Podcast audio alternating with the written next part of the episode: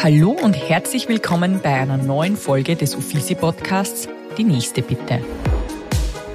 Mein Name ist Stefanie Schauer und ich freue mich, dass ich mit diesem Podcast Gesundheitswissen von Top-Medizinerinnen und Therapeutinnen für alle zugänglich machen kann.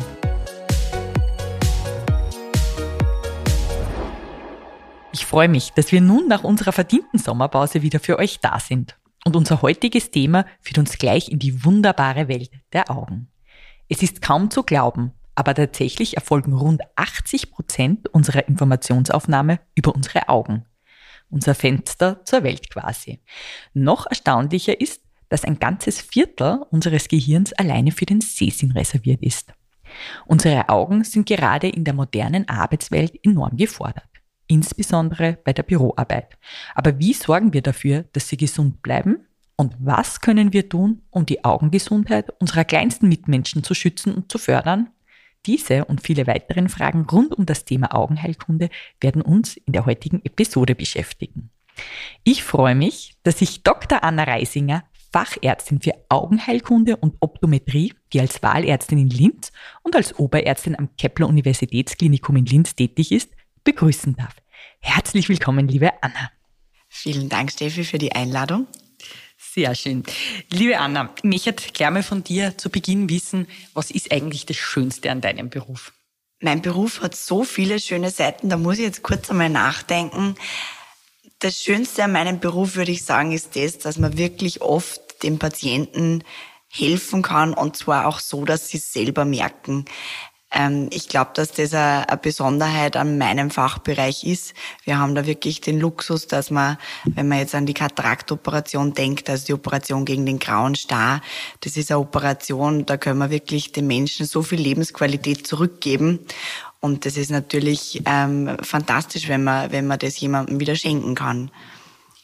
Ähm, vielleicht für die Zuhörerinnen, ähm, grauer Star, da muss ich gleich mal nachfragen, was bedeutet das für einen Patienten, der das hat?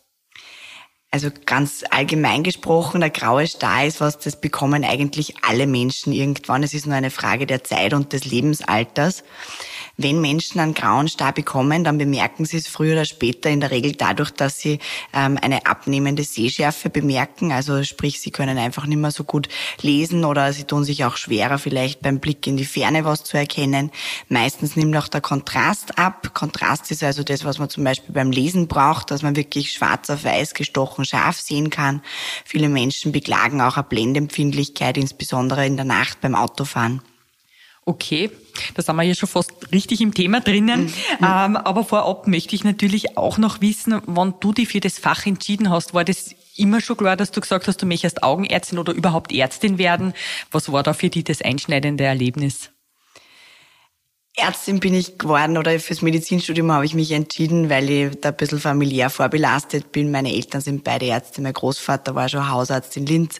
Insofern war da das Interesse definitiv von Anfang an da. Und für die Augenheilkunde habe ich mich so ungefähr in der Mitte vom Studium dann interessiert, äh, als ich mich halt damit auseinandergesetzt habe, was ich dann wirklich mal werden möchte, wenn ich groß bin. Ähm, und Augenheilkunde war eines der ersten klinischen Fächer, das ich mir angeschaut habe mit einem Praktikum, also einer Formulation Literatur, eh auch damals schon zufälligerweise in Linz. Das war damals noch im AKH. Und Obwohl mich, du hast ja, glaube ich, in Berlin studiert und hast stimmt. dann trotzdem nach Linz ja, verschlagen. Genau, das stimmt. Ich habe in Berlin studiert, aber ich habe natürlich dann oft die Ferien auch dafür genutzt, die Familie zu Hause in Linz zu besuchen und das dann eben mit einer Formulatur vereint. Und das war eben damals dann eine von meinen ersten klinischen Formulaturen und es hat mir wahnsinnig gut gefallen, weil die Augenheilkunde ist ein sehr ästhetisches Fach. Ähm, es ist total faszinierend, wenn man so ein Auge in einer großen Vergrößerung sieht, was, was da alles dazu gehört und ja, einfach beeindruckend. Ähm, zu dem Werdegang vielleicht nur. Du hast ja so ein paar Auslandsstationen ähm, gehabt. Vielleicht möchtest du da nur vielleicht die, die wichtigsten, die dich begleitet haben, irgendwie erwähnen. Ja, natürlich war für mich die, das Studium in Berlin eine, eine totale Bereicherung. Ähm, zum einen diese völlige Abnabelung von, von der Geburtsstadt und auch von, von der Familie und dem damaligen Freundeskreis. Das war zwar hart, aber es hat auch total gut getan, diese Möglichkeit zu haben, sich sozusagen mal komplett neu zu erfinden das war eine großartige Chance. Und als das Studium dann aber vorbei war und das quasi Richtung Berufswahl ging, hat es mich dann doch wieder in die Heimat zurück verschlagen. Ähm, ich habe dann zwischendurch nochmal überlegt, auch nochmal ins Ausland zu gehen. Ähm, habe dann aber entschieden, dass die Ausbildung in Linz gut ist und dass ich mich hier wohlfühle und mich auch muss ich sagen, wirklich sehr gut entfalten kann und konnte. Ähm, und deswegen habe ich meine Ausbildung großteils in Linz absolviert, aber bin ganz zum Ende der Ausbildung noch einmal für ein, für ein Fellowship, also sozusagen eine klinische Vertiefung nach London gegangen und habe mich da dann nochmal im Bereich Glaukom äh, klinisch weiter spezialisiert. Das war ja zu einer sehr prägenden Zeit, gell? Corona und so. Ja, genau. Es ist äh, leider irgendwo dann mit, mit Corona zusammengefallen. Ähm, sprich, wir waren damals in London eigentlich im Dauer-Lockdown. Es war vor allem zu Beginn um einiges strenger, als, als es in Linz zu dem Zeitpunkt war oder in Österreich zu dem Zeitpunkt war. Ähm, aber es ist, war für mich trotzdem eine Erfahrung, die ich nicht einmal missen möchte, weil es war so, ähm, so eine Ruhe in, in dieser Situation, wo man nur arbeiten konnte mhm. und quasi zu Hause war. Also ich habe in der Zeit so viel Yoga gemacht wie noch nie in meinem Leben und wahrscheinlich auch nie wieder machen ja. werden können, weil, weil ich einfach so viel Zeit hatte. Ja. Und es war total, irgendwie auch total beruhigend und meditativ. Ich habe da sehr zu mir gefunden und da finde ich auch nachhaltig ähm, neue Stärke gefunden. Bevor es jetzt mit dem spannenden Werdegang von Anna weitergeht, darf ich für eine kurze Werbung unterbrechen. Stehen Sie als Ärztin oder Therapeutin in diesen turbulenten Zeiten auch vor der Herausforderung, Ihren Arbeitsalltag so effizient wie möglich zu gestalten? Dann haben wir genau das Richtige für Sie, die Uffizi Praxissoftware. Tagtäglich stellen wir uns bei Uffizi die Frage, wie wir Ihnen am besten helfen können, Ihre Zeit und Energie auf das zu konzentrieren, was wirklich zählt, Ihre Patientinnen. Unsere Antwort eine Software, die speziell für den medizinischen Dienstleistungsbereich entwickelt wurde. Mit der Uffizi Praxissoftware haben Sie mehr Zeit für Ihre eigentliche Leidenschaft, die Behandlung und das Wohlergehen Ihrer Patientinnen. Wir unterstützen Sie dabei, administrativen Aufwand zu reduzieren und Ihre Abläufe zu optimieren. Und das Beste daran, Sie können sich wieder ganz auf das konzentrieren, was Sie am besten können. Menschen helfen. Informieren Sie sich jetzt und machen Sie den ersten Schritt zu einer leichteren Arbeitsalltag. Besuchen Sie uns auf www.ufisi.at. Werbung Ende. Das klingt total schön. Also ja. du wirkst auch nach wie vor sehr gelassen, obwohl du mittlerweile ein paar Jobs hast. Ja, danke, genau. Also es hat sicher auch was dazu beigetragen, ja. Ja, sehr gut. Du hast ja dann nach deiner Rückkehr, ähm, das war glaube ich im Jahr 2021, hast ja. du dich ja dann trotzdem auch noch entschlossen, eine Wahlarztordination in Linz zu eröffnen. Mhm. Und das ist natürlich ähm, für jemanden wie dich, die so viel forscht und ähm, ja so eine großartige Klinikkarriere hingelegt hat, ja dann trotzdem nur einmal so ein, ein, ein, ein, ein Schritt in die private Medizin. Was hat dich da irgendwie dazu bewegt? Äh, für mich ist es ein total schönes Gefühl zu wissen, dass ich einen Ort habe, wo ich meine Patienten behandeln kann. Und zwar genauso, wie ich glaube, dass es für die Patienten am besten ist. Ähm, das fängt damit an, dass die Patienten nicht wie, in der, wie im Spital leider oft äh, lange Wartezeiten einplanen müssen, sondern ich kann es in der Ordination so eintakten, dass die Patienten kommen und wirklich auch bald zu ihrer Behandlung kommen. Das ist schon mal ein schönes mhm. Gefühl, weil mir ist es in, in, in der Klinik oft unangenehm. Ja, es sind ja auch Menschen, die, die andere Sachen zu tun haben. Na klar, sowohl äh, berufstätige, jüngere Menschen noch, aber auch ältere Menschen, die vielleicht nicht mehr so in der oder Lage sind, stundenlang Frauen zu sitzen. Kindern oder Männer mit oder, Kindern. Genau, oder Eltern, ja, richtig, ähm, wo, wo Zeit ein großer Faktor ist. Also das, damit fängt's an. Und ähm, dann ist es für mich ganz wichtig, dass ich da eben das Gefühl habe, das sind Patienten, zu denen kann ich eine gewisse Beziehung aufbauen, weil ich weiß, ich sehe die wieder und wieder. Mhm ähm, wo ich dann einfach auch, glaube ich, die auf einer ganz anderen Ebene behandeln kann, als wenn, wenn das jemand ist, den ich nur einmal sehe. Mhm. Und das ist für mich ein, ein riesengroßer Luxus. Das macht mir sehr viel Spaß, so zu arbeiten. Ähm, und insofern war es für mich auch die richtige Entscheidung, diesen Schritt da zu wagen. Vor allem bei dir ist es ja trotzdem so, dass du ja nur eine ganz kurze Zeit in der Wahlarztordination bist und eigentlich die meiste Zeit im Krankenhaus tätig bist. Du hast ja zudem mit einem sehr jungen Alter. Du warst noch keine 30, ich glaube, du warst 28. Nein, ich war, ich war am Weg zu den 30ern. Also, also ich schon. war schon 29, 29 ja. ja. Aber gut, du hast es auf jeden Fall geschafft, unter 30 ähm, quasi ähm, deine Habilitation zum Thema Glaukom, was auf Deutsch grüner Star heißt, abzugeben bzw. positiv zu absolvieren. Wie hast denn du das geschafft und warum genau dieses Thema und was heißt denn das alles genau? Also als ich nach Linz zurückgekommen bin, war eben die Abteilung eine ganz normale Spitalsabteilung vom Allgemeinen Krankenhaus in Linz, sprich äh, ohne, ohne Uni und ohne Forschung. Es gab gar keinen Forschungsauftrag in dem Sinn. Ähm, aber ich hatte damals das, das Glück und das Vergnügen, dass ein Kollege von mir ähm, seinen PhD in Wien gemacht hat und da immer noch in Forschungsprojekte involviert war. Und ehrlich gesagt, ich war eben dann mit 25 in Linz zurück zu Hause aus Berlin und wir waren in der Ambulanz meistens um 15 Uhr, 15.30 Uhr mit der Arbeit fertig. Ich war damals alleinstehend und dann war es ein bisschen so, was mache ich jetzt mit dem halben Tag, der noch übrig bleibt. Obwohl man muss sagen, du hast wahrscheinlich auch um 7.30 Uhr gestartet wie andere Ärzte. Um, um 7 Uhr, ja 7 schon, Uhr, ja. genau um 7 Uhr. Aber irgendwie habe ich dann das Gefühl gehabt, ich habe noch so viel ja. von dem Tag, was mache ich jetzt? Und war da total froh, dass ich dann da in, in so Forschungsthemen reingerutscht bin. Und das hat mich total mitgerissen einfach. Und ich habe dann relativ früh auch dann angefangen, eigene Projekte zu entwickeln.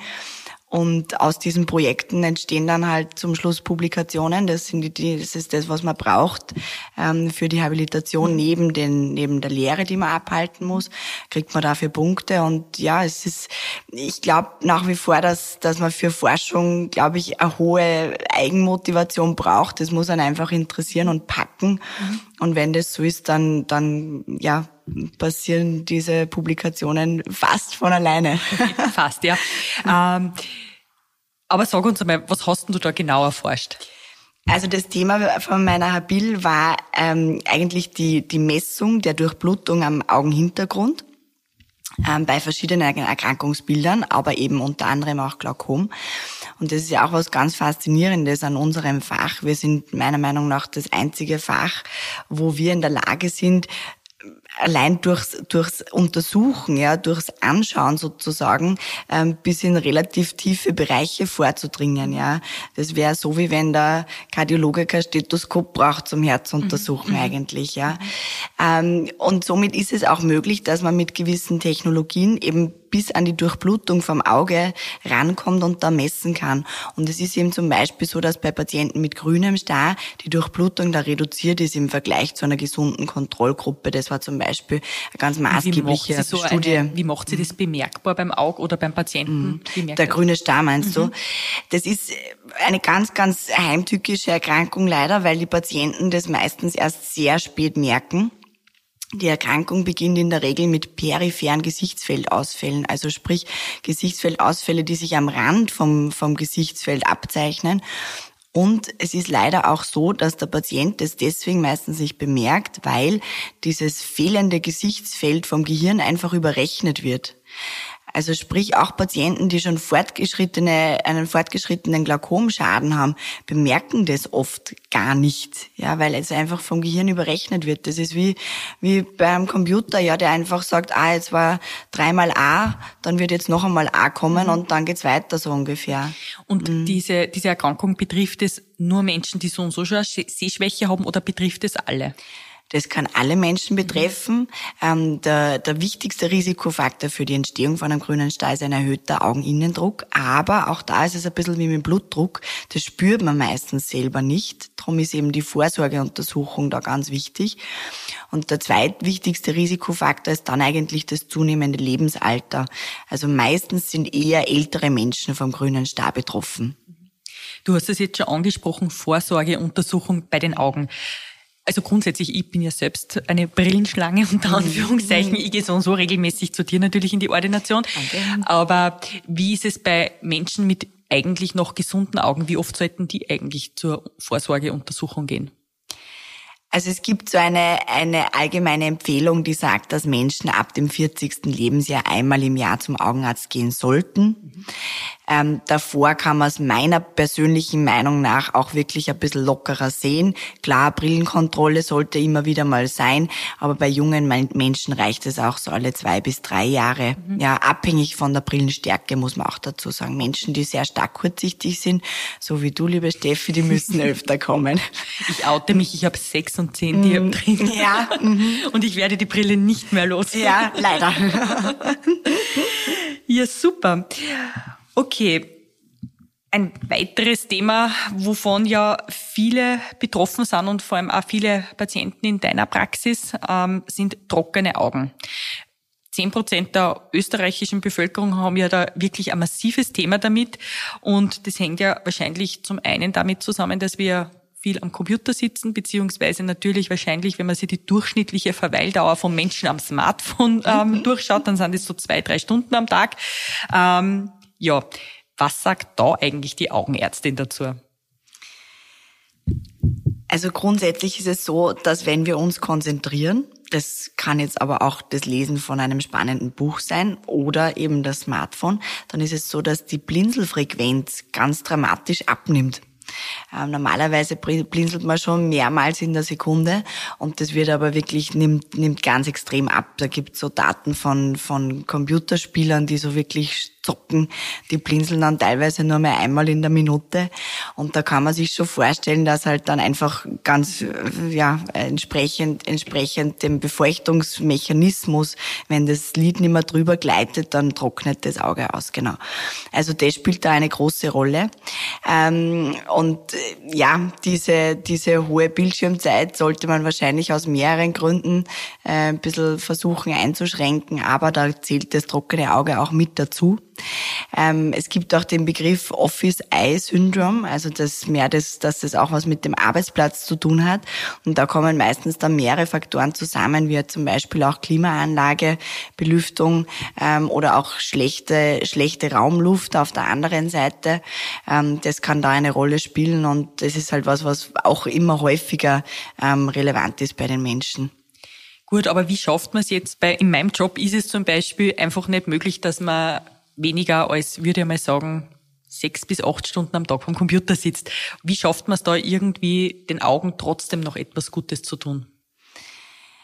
Also was man selber vielleicht beachten kann, ist, dass man immer wieder Pausen macht. Ähm, für Kinder zum Beispiel gilt, dass man nach 20 Minuten Naharbeit eigentlich einmal Pause machen sollte und den Blick mindestens 20 Sekunden einmal in die Ferne schweifen lässt. Ähm, das ist sicher auch für Erwachsene kein Fehler, weil wahrscheinlich zum Beispiel auch Kurzsichtigkeit durch dieses andauernde in der Nähe schauen ähm, äh, gesteigert werden kann. Ja ähm, auch bei Erwachsenen noch. Mhm.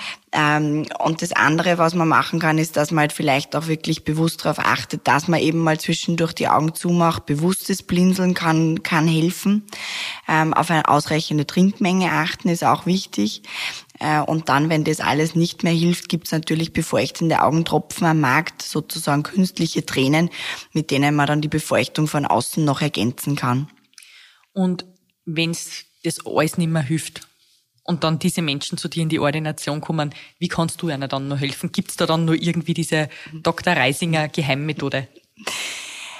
Wichtig ist bei den trockenen Augen, dass man auch ähm, eine sorgfältige Diagnostik macht, wo jetzt wirklich das Problem ist, weil es gibt seltener Menschen, die tatsächlich zu wenig Tränen produzieren und häufiger ist es ein Problem der Tränenfilmzusammensetzung.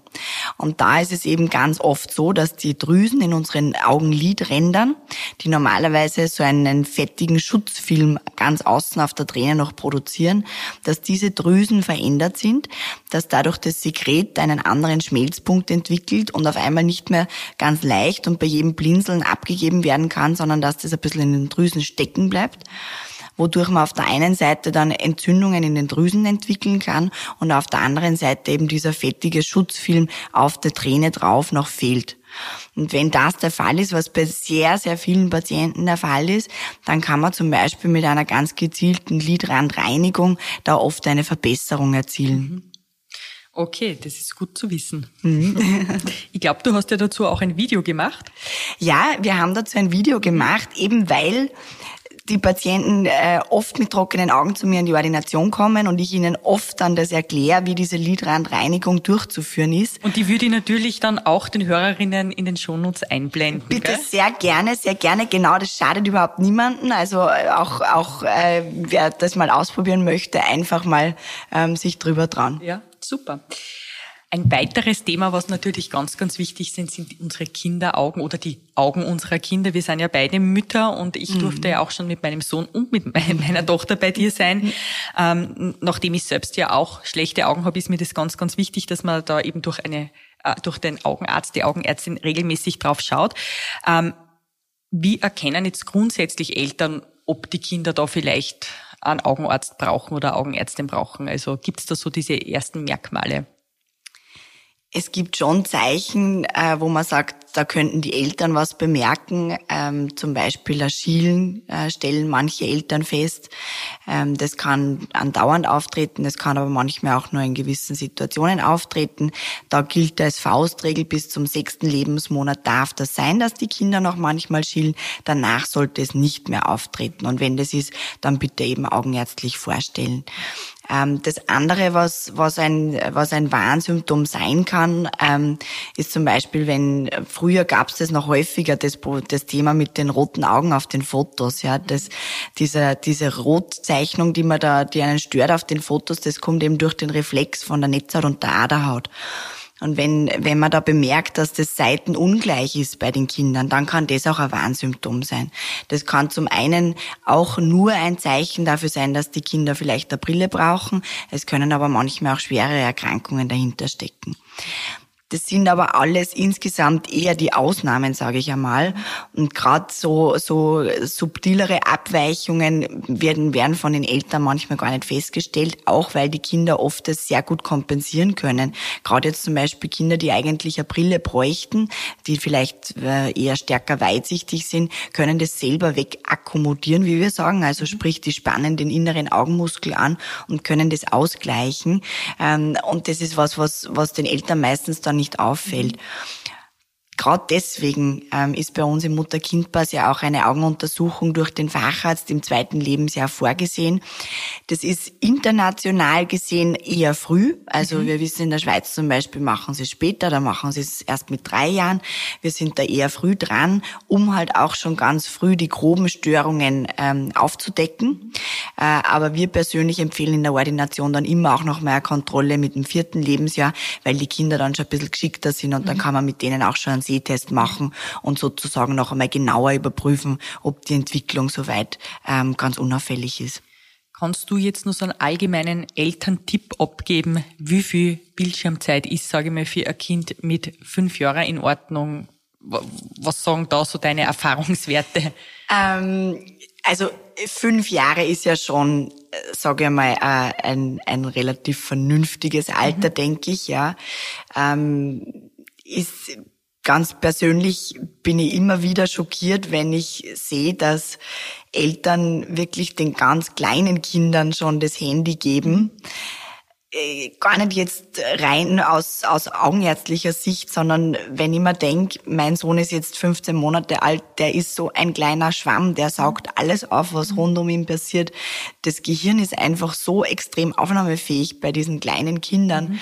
Äh, ich stelle mir das also für mich muss das eine Reizüberflutung sein, wenn auf so einem Bildschirm da bunte Mandal herumhupfen und vielleicht noch Musik dazu und, und, und. Also ich glaube, dass es einfach fürs Gehirn mhm. insgesamt äh, zu viel ist, ja. Mhm. Und ich denke, dass je älter die Kinder werden, umso ähm, umso mehr stumpfen wir ja auch ab sozusagen, ja, umso, umso weniger durchlässig sind wir. Und da würde ich, je älter sie werden, auch lockerer sein. Aber ich glaube, ganz allgemein kann man sagen, so wenig wie möglich. Und ähm, ich weiß, die meisten Eltern, die ich jetzt selber kenne, versuchen das. Und es ist aber auch völlig in Ordnung, wenn man sagt, man braucht es einfach irgendwann mal, weil man selber irgendwie eine Auszeit mhm. braucht. Mhm. Oder weil das Kind krank ist oder jetzt zum Beispiel in einer Spielegruppe hat mir eine Mama erzählt, ähm, ihr Sohn ist Diabetiker mit, mit jetzt äh, fast drei Jahren. Ähm, das geht natürlich mit einem hohen Pflegeaufwand auch einher, wo sie ihm dann immer wieder die Insulinpumpe wechseln muss und das ist unangenehm für ihn und dann darf er dabei Fernsehen und ich denke mal, das sind Situationen, das ist völlig verständlich, dass man da schaut, dass man es für die Mama und auch fürs Kind natürlich möglichst angenehm gestaltet. Also da darf man auch großzügig mit sich sein. Anna, dir liegen ja Kinder überdurchschnittlich am Herzen, nicht ja. nur weil du selber Mutter bist, sondern weil du natürlich auch sehr gerne Kinder in deiner Ordination empfangst. Und über das hinaus möchtest du jetzt als Buchautorin äh, Eltern helfen, ihre Kinder optimal auf den Augenarztbesuch vorzubereiten. Und dazu hast du ein Buch geschrieben. Jetzt Erzähl doch bitte einfach ein bisschen was darüber. Ich finde es so toll, dass du das gemacht hast. Allein das Buch ist so wunderschön. Es liegt da gerade vor mir, so schöne Zeichnungen und so süße Kinder drauf. Erzähl einfach bitte. Zuallererst ähm, muss ich mich da natürlich bei meinen äh, Co-Autorinnen sozusagen bedanken. Ähm, das ist zum einen die äh, Ulrike Bichler, die bei mir auch in der Ordination als Orthoptistin tätig ist, neben, also bei mir in der Ordination, aber auch im, im Cook zum Beispiel. Ähm, und bei der Cornelia Moser, die die, die die Illustrationen gemacht hat und da wirklich sehr viel Energie auch reingesteckt hat. Alleine wäre das natürlich nicht so eine tolles, tolle Sache geworden. Ähm, also hatte ich zwei sehr starke starke Partnerinnen an meiner Seite. Und die Idee ähm, hatte ich einfach aus der Erfahrung in der Ordination heraus, dass die Kinder oft ganz verunsichert kommen, weil sie eben überhaupt keine Idee haben, was da mit ihnen passiert und auch viele Eltern ähm, nicht so brav zum Augenarzt gehen wie du, Steffi, und von daher auch überhaupt keine Idee haben, was macht ein Augenarzt oder eine Augenärztin und was macht die mit meinem Kind. Und ich spüre da auch oft bei den Eltern eine gewisse Verunsicherung und, und Aufregung. Und dann, das wirst du wahrscheinlich auch kennen, man geht mit dem Kind zum Arzt und man will, dass sich das Kind jetzt anständig benimmt und dass man da hoffentlich gut durch die Untersuchung kommt und dass man das irgendwo schafft. Man will es fürs Kind, man will es auch für sich selber irgendwie. Also es ist eine gewisse Anspannung, ist da sicher da. Ähm, und aus meiner Erfahrung jetzt als Mama selber eben finde ich halt, dass Vorbereitung da eine gute Sache ist, wo man eben auch selber aktiv werden mhm. kann als, als Eltern. Ähm, und das Buch im Endeffekt beschreibt also, äh, den Aufenthalt von, von, ein, von zwei Kindern, von Zwillingen ähm, in der Augenarztpraxis. Und ich bin wirklich sehr froh, dass es uns gelungen ist, da sehr detailliert mit schönen Bildern die Untersuchung zu erklären. Ähm, und das geht sogar so weit, dass man eben die, die Sehzeichentafel, die wir bei den Kindern benutzen, sogar ähm, quasi originalgetreu da jetzt zeigen durften mit Genehmigung der Firma, sodass auch die Eltern das mit den Kindern zu Hause tatsächlich ein bisschen üben können, diese Symbole. Ja, also es hat schon ein, ein, ein bisschen einen edukativen Charakter. Und was mich auch ganz besonders, besonders freut, ist äh, mein 15 Monate alter Sohn, der jetzt bei Büchern eigentlich lieber noch so diese Bücher mit Geräuschen und mhm. sowas hört, der hat sich ziemlich verliebt in das Buch und Sehr das schön. ist schon ein, ein, gutes Qualitätszeichen, glaube ich, für uns. Wie lange hast du jetzt da gebraucht, dass du dieses Buch mit deinen zwei Kolleginnen ähm, geschrieben, also gedruckt und herausgebracht hast? Also ich glaube, den ersten Entwurf haben wir wahrscheinlich so im, im Herbst einmal ähm, zusammengeschrieben. Wir haben mit also wir Text sprechen begonnen. vom Herbst 2022. Ja, genau. Wow. Genau. Ja, na, wir haben, wir, wir haben, wir sind da mit großer Motivation Super. rangegangen und genau. Ähm, also mit dem Text haben wir begonnen. Ähm, und dann war aber eigentlich auch ein, ein Thema eben trotzdem eine Sponsorensuche, weil es ist sehr kostenintensiv. Mhm. So ein, es hat 40 Seiten das Buch, es ist in Farbe mit Hardcover. Also ja. ähm, genau, das ist eine, eine kostspielige Angelegenheit. Und wir haben dann eben einen Sponsor gesucht, der uns da auch unterstützt hat und haben dann ähm, in einer Firma einen, einen Partner da gefunden. Ähm, genau. Und wie dann klar war, dass wir auch eine finanzielle Unterstützung haben und wirklich produzieren können, ähm, ist es dann nochmal in die heiße Phase gegangen und die Conny, die eben die Illustrationen gemacht hat, hat dann ähm, im, ich glaube, im den, fast den ganzen März durchgezeichnet. Ja, äh, genau, und, und dann eben haben wir ähm, nach Ostern sind wir dann in den Druck gegangen und, und dann vier Wochen später haben wir es jetzt gehabt, ja. Mhm. Natürlich werde ich auch diesen Link einblenden, wo man dann dieses Buch käuflich erwerben kann. Ja, danke. Ja. Du bist jetzt Ärztin, Buchautorin und on top noch Lehrende an der medizinischen Fakultät der JKU Linz. Ähm, du hast so viel Erfahrung international, national. Was gibst du da deinen Studierenden immer für Tipps mit? Wie, wie bestreitet man heutzutage den, das Studium und nachher die Ausbildung am besten? Augenheilkunde ist ja ein kleines Randfach für viele, ja, ähm, weil nicht jeder möchte, er hat den Traumjob Augenarzt oder Augenärztin und das ist völlig in Ordnung, das kann ich sehr gut akzeptieren. Ähm, aber ich versuche immer, dass ich den Studierenden äh, ein Gefühl dafür vermittel, was sind jetzt wirklich relevante Erkrankungen, die einem vielleicht auch eben in anderen Fachgebieten über den Weg laufen können. Zuletzt habe ich es zum Beispiel bei, bei der mündlichen Prüfung so gemacht, dass ich die Studierenden gefragt habe, welches Fach sie mal machen wollen und habe dann halt Fälle, Augenfälle mir überlegt, die ihnen da in, in diesen Fächern auch begegnen okay. könnten. Ja, also es ist tatsächlich so, dass, dass wir immer wieder von verschiedensten Fachrichtungen auch gebraucht werden. Also Gynäkologie zum Beispiel, Frage, äh, darf die Patientin eine Spontangeburt machen, wenn sie schon mal eine Netzhautablösung hatte? Da habe ich halt nicht, glaube ich. Doch, ist ah, so, doch. ja, doch, ist so. also gibt's keine Literatur, dass man das nicht dürfte. ähm, oder eben auch Kinderheilkunde, ja, wo eben auch immer wieder Fälle auftauchen. Also wir kommen schon in vielen Gebieten auch vor, mhm. wo ich sage, da ist es schön, ähm, wenn das der Kollege genau dann vielleicht auch einmal eine Idee hat, äh, wie das einzustufen ist. Ist das gefährlich, ja oder nein? Gerade auch bei den Hausärzten natürlich immer ganz relevant. Kann ich das selber behandeln oder muss das ein Facharzt sehen? Also ich versuche da sehr vernünftig ranzugehen an die Sache. Ähm, und das andere, was mir auch immer sehr wichtig ist, das ist aber vielleicht eher was, was die Leute im, im Praktikum bei uns dann erfahren oder wenn sie eben für längere Formulatur kommen. Mir ist immer ganz wichtig, auch den angehenden Jungärzten ähm, eine gewisse Menschlichkeit zu vermitteln ähm, und auch eine gewisse Ernsthaftigkeit für den Beruf. Das ist mir schon wichtig. Ich bin jemand, ich habe sehr gern Spaß und mit mir mit mir ist gut Kirschen essen, glaube ich, sagt man ja. Aber was die Patienten angeht, bin ich schon ähm, möchte ich einfach, dass das ernsthaft gemacht wird und, und dass das einfach oberste Priorität hat und dass man dann halt andere Dinge auch zurückstellt. Und ich hoffe, dass ich das vermitteln kann. Ich glaube, das vermittelst du überdurchschnittlich, liebe Anne. Ja. Du hast jetzt natürlich ganz, ganz viele Tipps gegeben. Du behandelst tagtäglich genügend Patientinnen. Und jetzt würde mich zum Abschluss nur interessieren, was tust du eigentlich für deine Augengesundheit oder allgemein deine Gesundheit? Meine Augen sind zum Glück sehr gesund. Ähm, ich war jetzt auch schon länger nicht mehr zur Kontrolle. Wer kontrolliert deine Augen eigentlich? Ich, ich glaube, ich würde mich von ausgewählten Kollegen aus dem Spital kontrollieren lassen. Sollte ich vielleicht immer wieder machen, ist ein guter Punkt. Aber ich bin auch noch keine 40. Ja. ähm, und ansonsten für meine eigene Gesundheit, ja, ich bin, ich probiere eine kleine Yogini zu sein. Ähm, das ist für mich der schönste Ausgleich eigentlich. Und ähm, jetzt, wo, wo der Sohnemann schon ein bisschen größer ist, schaffe ich es auch wieder öfter mal ins Yoga-Studio und ansonsten zu Hause mit so Online-Tutorials. Ähm, da schaffe ich es doch meistens zumindest einmal in der Woche, dass ich da was für mich tue.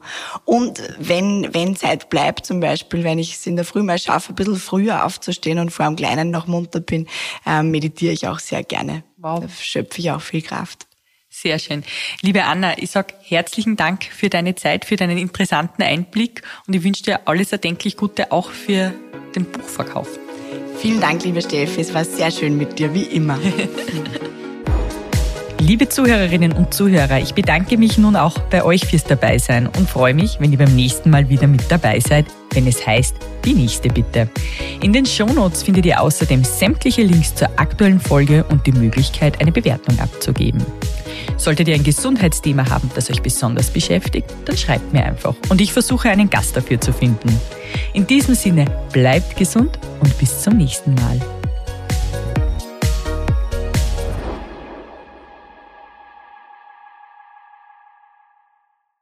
Dieser Podcast wurde produziert von WePodit.